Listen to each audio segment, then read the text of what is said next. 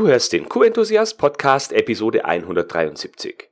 Heute geht es um Kundenverärgerungsprozesse.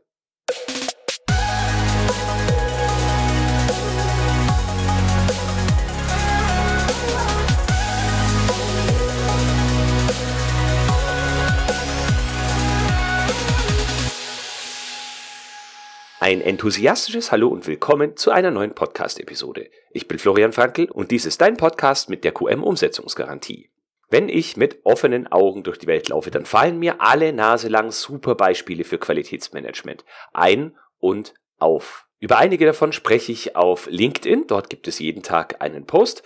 Äh, andere verarbeite ich über YouTube und äh, von einen davon und über einige davon gibt es auch Podcast-Episoden.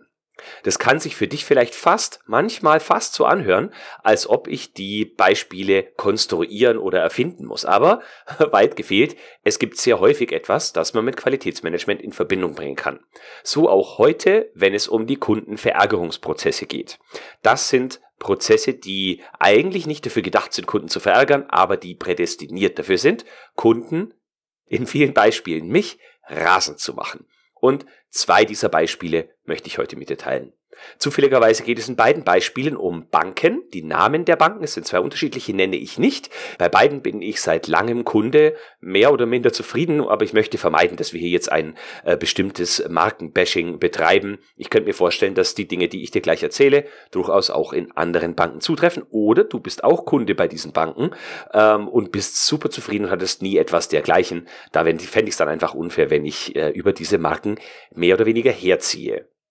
Ja, Kundenverärgerungsprozesse. Das sind Prozesse, die Firmen in sagen wir mal, guter Geschäftsabsicht aufstellen, aber bei denen sie entweder vergessen oder ignorieren, dass die für Kunden negative, zumindest negatives Image äh, bei Kunden erzeugen oder sogar für Kunden negative Erlebnisse bedeuten. Zwei Beispiele habe ich mitgebracht, wie erwähnt, und äh, fangen wir gleich mit dem ersten an. Bei dieser Bank haben wir ein Gemeinschaftskonto vor unserer Hochzeit war nur ich dort äh, Kunde und Stell dir jetzt mal so eine Kundenbeziehung als eine Art Kernprozess vor. Der Input ist der äh, Abschluss als Neukunde. Der Output ist vielleicht so die Ende, äh, ist vielleicht so das Ende der Kündigung, was bei uns jetzt aktuell noch offen ist. Und dazwischen passieren viele weitere Dinge, neue Produkte, äh, Supportprozesse, ähm, Dinge, mit denen die Bank weiter Geld verdient, außer Kontoführungsgebühren und solche Sachen. Und einige davon kann ich dir jetzt mal für dieses Beispiel aufzählen. Es war nämlich so, dass einige von diesen Prozessen von mir initiiert wurden und ein paar wenige von der Bank initiiert wurden. Ähm, es begann damit, dass ich äh, damals im Jahr 2012 nach Luxemburg umgezogen bin, also ins europäische Ausland. Und äh, da musste ich natürlich eine neue Adresse und so weiter angeben. War alles für diese Bank kein Problem. Alles top, aber halt ein Prozess, den man mit dieser Bank durchlaufen muss, nämlich seine Adresse ändern und auch Nachweise liefern, dass man jetzt im Ausland wohnhaft ist. Dann gab es den Prozess äh, Gründung eines Gemeinschaftskontos, beziehungsweise mein bestehendes Konto in ein Gemeinschaftskonto umwandeln.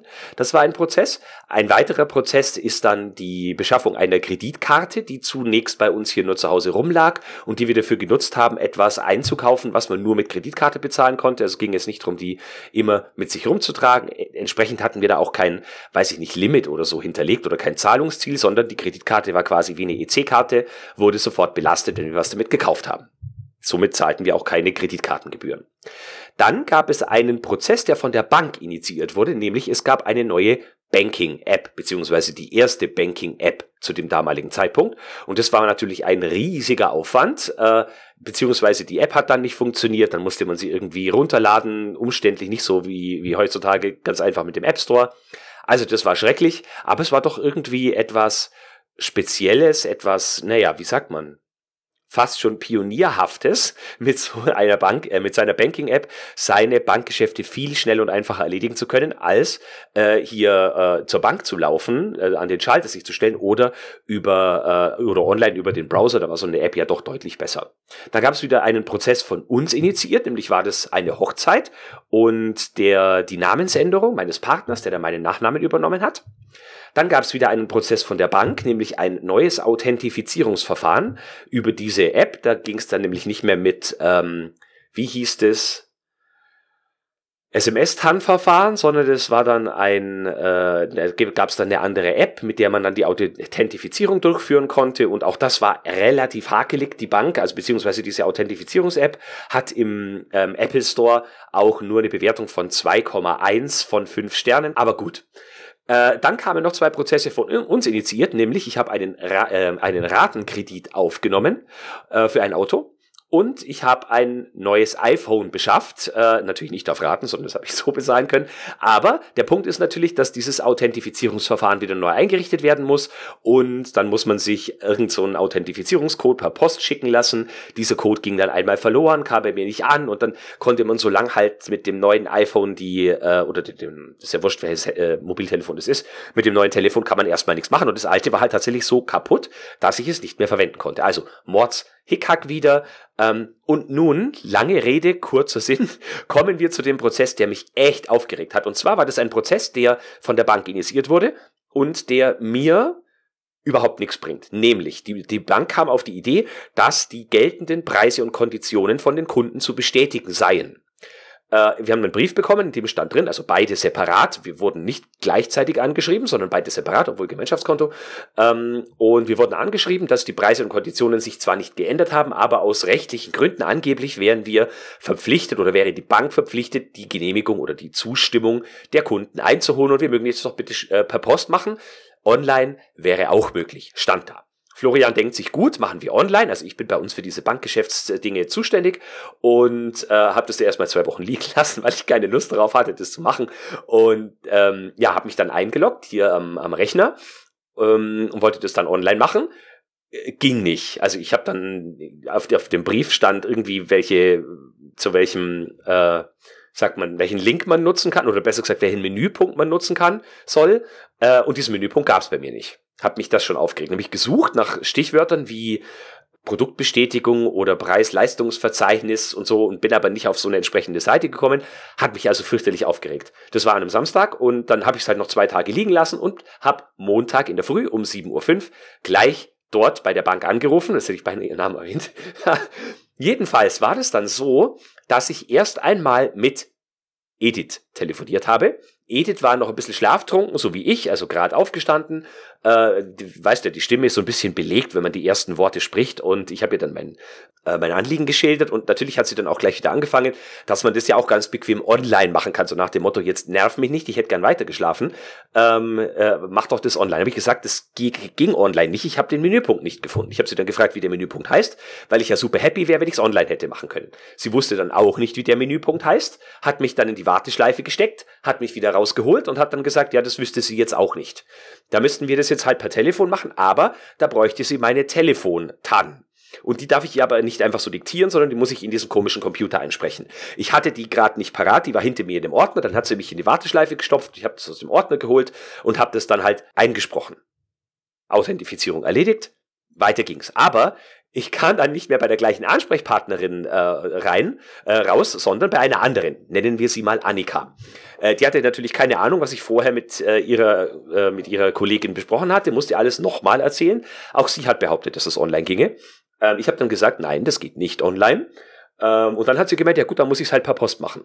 Und dann sagte ich, das glaube ich nicht, weil auf dem Brief steht ja, dass es die Möglichkeit gibt, es auch online zu machen. Und die Kollegin hat gesagt, dass es auch telefonisch geht, wenn ich die Telefon-PIN habe. PIN oder TAN, da habe ich mir jetzt etwas verwechselt, aber PIN meinte ich natürlich. War ich also schon ein bisschen sauer.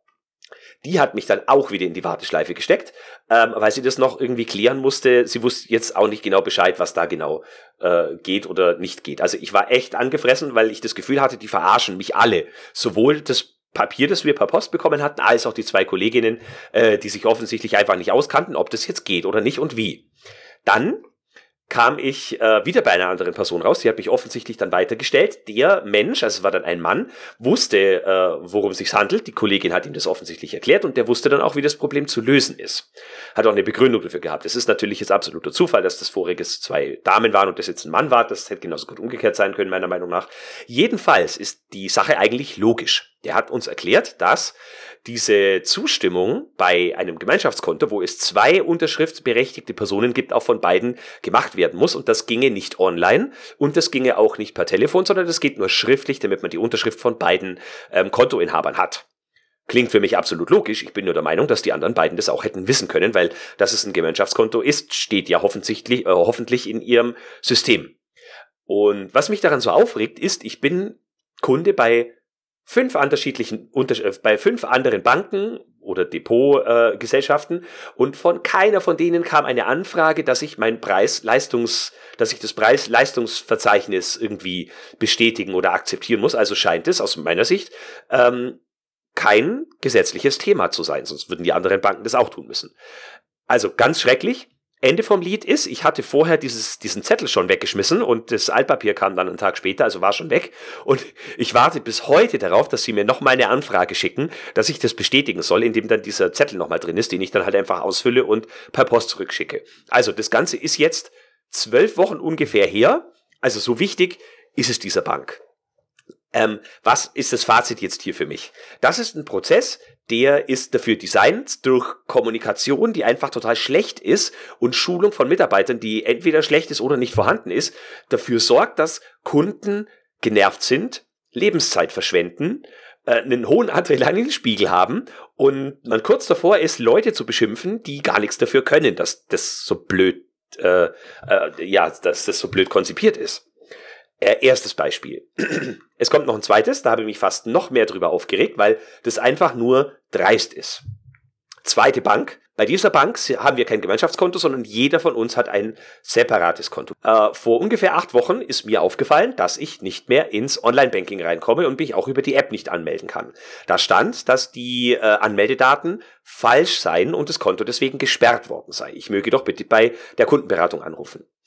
Das war dann Freitagabend, 20 Uhr oder so, also da niemand mehr erreichbar. Hat also wieder gepasst, wollte halt noch ein paar Überweisungen. Also ich mache diese Sachen immer Freitagabend. Ähm, und hoffe natürlich, dass das flutscht, was es fast immer tut. Ähm, Tat es jetzt hier nicht, war gesperrt. Ähm, bei Martin war das noch nicht der Fall, also bei ihm lief alles noch soweit. Und ähm, dann habe ich dort angerufen am Samstag in der Früh und dann sagte die mir, dass sie mir einen Brief geschickt hätten mit einer Debitkarte, also einer Kreditkarte, die man quasi aufladen muss oder die nur so ein hohes Limit hat, wie das Konto gedeckt ist.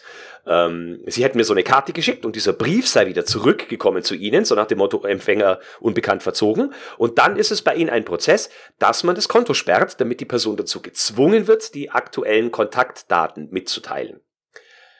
Man muss sich das mal vorstellen. Die diese, diese fürchterliche Bank schickt mir eine Karte, damit sie mehr Geld verdienen mit mir, nach der ich nicht gefragt habe, also um die ich sie nicht gebeten habe, und sperren mir, wenn dieses Ding zurückgeht, einfach so das Konto. Als ob sie über die App nicht die Möglichkeit hätten, mir die Benachrichtigung über die App zu schicken und äh, darum zu bitten, dass ich entweder meine Adresse bestätige oder ändere. Äh, nein, man muss das Konto sperren. Also mega unangenehm. Konto war schnell wieder äh, entsperrt. Sie hat dann auch gesagt, dass sie die Karte nochmal losschickt. Ich habe zwar gesagt, dass ich das nicht möchte, weil ich diese blöde Karte nicht brauche. Sie meinte aber, dass sie jetzt die entsprechende Schaltfläche schon betätigt hätte und dass ich das nicht rückgängig machen kann. Die Karte kommt halt jetzt. Ich soll sie dann halt wegwerfen, wenn ich sie nicht brauche. Dann war es natürlich nur eine Frage von Tagen, äh, bis es bei Martin genauso war. Auch sein Brief kam bei uns nicht an.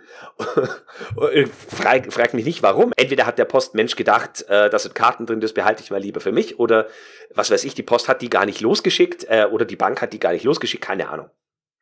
Jedenfalls wurde auch sein Konto gesperrt, äh, mit dem gleichen Resultat oder der gleichen Begründung. Er musste dort anrufen, hat es wieder entsperren lassen. Ja, mittlerweile haben wir beide diese unsinnigen, blöden Karten hier. Ich habe die halt jetzt hier abgeheftet in dem Banking-Ordner, aber mit den Dingern machen wir nichts. Ähm, aber auch das ist ein Prozess, der nur für die Bank da ist, den Kunden überhaupt nichts bringt, außer sie dazu zu bringen, dass sie sich verschulden, was aus finanziellen Gründen in den meisten Fällen überhaupt gar keinen Sinn macht.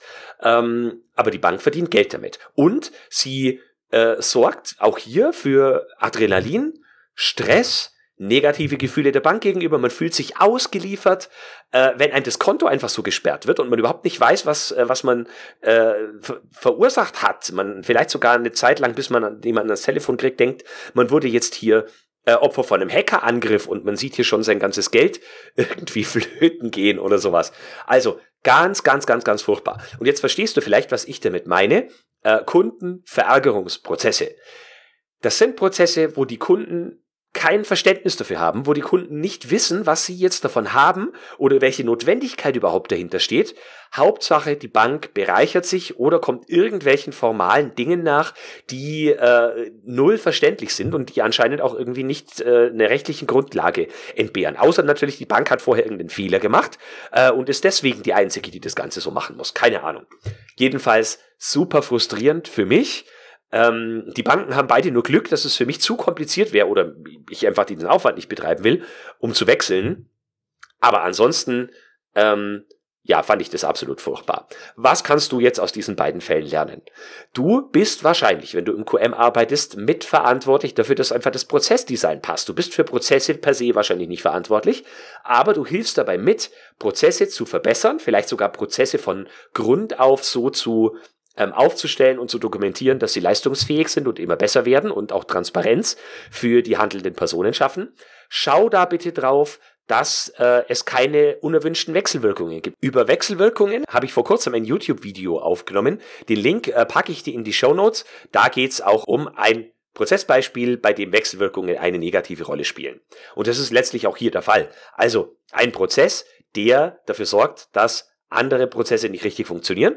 Oder in dem Fall der äh, Produkt, der Preislistenbestätigung, waren die, die anderen Prozesse, nämlich der Prozess, dass wir ein Gemeinschaftskonto hatten, dafür verantwortlich, dass dieser Prozess der Bestätigung einfach komplizierter war, als er hätte sein müssen. Und in der Dokumentation der Bank, also dem Schreiben an die Kunden, war das nicht entsprechend reflektiert. Du solltest berücksichtigen, also solltest immer schauen, wenn du einen Prozess etablierst oder einen Prozess änderst, dass dir sowas nicht passiert.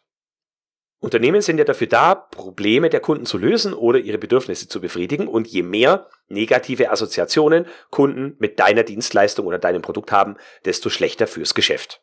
Außerdem habe ich noch zwei Botschaften für dich. Die erste Botschaft, schule bitte deine Mitarbeiter oder sorge dafür, dass eure Mitarbeiter gut geschult werden. Insbesondere die Leute mit direktem und regelmäßigem Kundenkontakt. Kundenservice, Vertrieb, Service-Mitarbeiter im Außendienst, wer auch immer und was auch immer die tun, sorgt dafür, dass sie ordentlich geschult sind, über neue Prozesse Bescheid wissen und die Kunden beraten können, wenn mal was nicht richtig funktioniert. Kein Mensch sagt was, dass mal irgendwas technisch nicht sauber funktioniert, aber wenn die Leute sich dann noch dazu nicht richtig auskennen ähm, und den Kunden dann äh, zwischen den Zeilen noch für blöd verkaufen, ähm, das macht einfach keinen Spaß. Und die zweite Botschaft, wenn der Kunde nicht im Mittelpunkt eures Unternehmens steht, dann läuft etwas schief. Wie gerade schon gesagt, die Kunden sollten ein Problem von euch gelöst bekommen oder ein Bedürfnis befriedigt bekommen. Und wenn dann Prozesse nur dafür gemacht werden, ähm, euch zu bereichern, dann ist es einfach aus meiner Sicht fürchterlich und auch kein nachhaltiges Geschäftsmodell. Zum Schluss habe ich auch noch ein positives Beispiel, auch den Namen dieser Bank nenne ich dann konsequenterweise nicht. Ich habe dort mein Geschäftskonto. Und bei dieser Bank ist es so, wenn ich eine äh, Notification auf dem Handy bekomme, äh, dann freue ich mich regelrecht darauf, wenn die von dieser Bank ist, weil ich weiß, dass, also ich assoziiere alles, was, was mit dieser Bank irgendwie passiert und was ich dort tue, mit etwas Positivem, weil es einfach super also es ist vom Design her toll, es, es, sind auf der App oder auf der Webseite nur die Elemente, die man wirklich braucht. Ich sehe sofort, wo ich zum Beispiel eine CSV-Datei runterladen kann, die ich meiner Buchhaltung, also meiner Steuerberaterin dann äh, digital schicken kann, wie ich die PDF, ähm, monatlichen äh, PDF-Kontoauszüge rauslasse. Gut, das geht bei den anderen auch relativ äh, easy. Aber diese Bank hat auch sogenannte Spaces, das sind Unterkonten, mit denen ich meine Finanzen verwalte. Also ich habe quasi ein Geschäftskonto und mit diesen Unterkonten kann ich dann, äh, weil ich ein bestimmtes System nutze, wo ich meine, meine Gelder verwalte, und da arbeite ich jeden Freitag, habe ich gerade schon kurz erwähnt, dass ich freitags meine Bankgeschäfte mache und ähm, über die Woche kommen Kundengelder, also Einnahmen auf dieses Konto und werden ab und zu mal irgendwelche Lastschriftendinger äh, bezahlt. Ansonsten manuelle Bezahlung mache ich eben jeden Freitag. Und ähm, dieses Geld, das dort liegt, die Einnahmen werden prozentual auf die Unterkonten verteilt. Ich habe dann ein festes Schema, was ist Umsatzsteuer, was ist Einkommensteuer, was ist Gewinn, was ist das Eigentümergehalt, was ist, äh, was habe ich noch? Ähm, Rücklagen für die Software, die ich äh, für mein Unternehmen brauche, solche Dinge. Und das ist super easy. Ähm, ich gehe einfach per nicht mal Drag and Drop, doch Drag and Drop ist es, genau, von meinem Hauptkonto auf die anderen Spaces, tippe dann den Betrag ein, muss nicht mal eine PIN eingeben. Super, super, super easy. Und das macht Spaß verglichen. Damit, wenn ich mir überlege, ich hätte zehn Unterkonten und müsste jedes Mal eine Überweisung machen, das sind dann jede Woche, weiß ich nicht, allein schon sechs Standardüberweisungen, die ich machen müsste. Äh, da es Prozente sind, sind die Beträge halt immer unterschiedlich. Und äh, das macht mit dieser Bank einfach wahnsinnig Spaß. Und da bin ich auch gerne bereit dafür, mehr Geld zu bezahlen, äh, als vielleicht üblich wäre. Ähm, aber das macht super viel Spaß. Und wenn dann mal was ist, dann kriegt man auch eine Mail vom Support, wenn sie festgestellt haben, dass irgendwas nicht funktioniert oder wenn man den Support selber kontaktiert, weil irgendwas nicht richtig funktioniert, kriegt man schnell eine Antwort und äh, landet nicht erstmal bei einer Tonbandansage. Wussten Sie schon, Sie können diesen Service auch online genießen. Bitte gehen Sie hierfür auf www.xyz.de slash was weiß ich. Also du weißt, was ich meine. Wahrscheinlich stecktest du selber schon mal in so einer Warteschleife oder in so einer äh, Mobilbox-Ansage. Finde ich grausam. Und es gibt auch Banken, und es sind Gott sei Dank werden es immer mehr, äh, bei denen es gut funktioniert. Also schau bitte ganz genau auf deine Prozesse, auf Wechselwirkungen, darauf, dass die Prozesse gut funktionieren und versetz dich auch mal in die Lage oder zwinge die Prozesseigner in die Lage, in den Schuhen des Kunden zu stehen und sich zu überlegen, wie fühlt sich das an, wenn die Kunden das machen. Da gewinnt man ganz oft neue Erkenntnisse darüber, dass so, wie man sich das eigentlich vorgestellt hat, es zu umständlich ist Vielleicht einfach für das Unternehmen, aber nicht einfach für die Kunden oder dass sonst irgendetwas verbessert werden muss. Es lohnt sich, sich das anzuschauen. Wenn dabei rauskommt, dass alles super ist, Daumen hoch, perfekt, aber oft wird rauskommen, da müssen wir mal noch ran an den Prozess. So, das war mal wieder ein Praxisbeispiel zum Thema Prozesse. Nächste Woche gibt es wieder ein Praxisbeispiel aus meiner, äh, aus meinem Privatleben, aus meinem privaten Alltag. Diesmal geht es aber nicht um Prozesse, sondern diesmal geht es um die Schulung von Mitarbeitern. Das ist nämlich auch ein Thema, das ich immer, mit dem ich immer wieder konfrontiert werde. Wenn wir glauben, dass Mitarbeiter etwas nicht tun, weil sie nicht wollen, dann liegen wir damit meistens falsch. Meistens wissen sie nicht, was sie tun sollen oder warum. Und ähm, wir stören dadurch die Effizienz unseres Unternehmens und das kann bis hin zum finanziellen Ruin führen, wenn das Unternehmen klein ist. Und ein sehr plakatives Beispiel ähm, erfährst du nächste Woche. Lass mich gerne wissen, wenn du die Praxisbeispiele gut findest, gerne auch, wenn du dieser Praxisbeispiele überdrüssig bist, weil sie vielleicht nur wenig mit deinem tatsächlichen Kerngeschäft zu tun haben, ähm, kannst mir gerne eine Mail dazu schreiben, äh, egal in welche Richtung. Feedback nehme ich immer gerne. Übrigens vielen Dank für das regelmäßige Feedback, das ich über Xing, LinkedIn, äh, E-Mail und so weiter in Bezug auf den Podcast bekomme. Erst gestern hat mir Bernhard eine nette Nachricht per Xing geschickt. Bernhard, vielen Dank, wenn du das jetzt hier hörst. Ähm, worüber ich mich natürlich auch freue, ist, wenn du den Podcast bewertest. Auf Apple Podcast oder jeder anderen Podcast-App, wo man äh, Podcasts bewerten kann, damit auch andere Menschen sehen, dass du den Podcast gut findest und er somit noch mehr in die Sichtbarkeit kommt. Mir macht es Spaß, den Podcast aufzunehmen, aber wenn ich natürlich sehe, dass andere Leute durch deine Bewertung auf den Podcast aufmerksamer werden und somit noch mehr Menschen in den Genuss der Informationen kommen, dann würde ich das noch viel toller finden. Vielen Dank schon mal, dass du dir Zeit dafür nimmst. So, das war's für heute. Ich hoffe, du bist nächste Woche wieder mit am Start. Ich freue mich drauf. Nun wünsche ich dir noch eine angenehme restliche Woche. Bleib enthusiastisch und denk immer daran, Qualität braucht kluge Köpfe. So wie dich.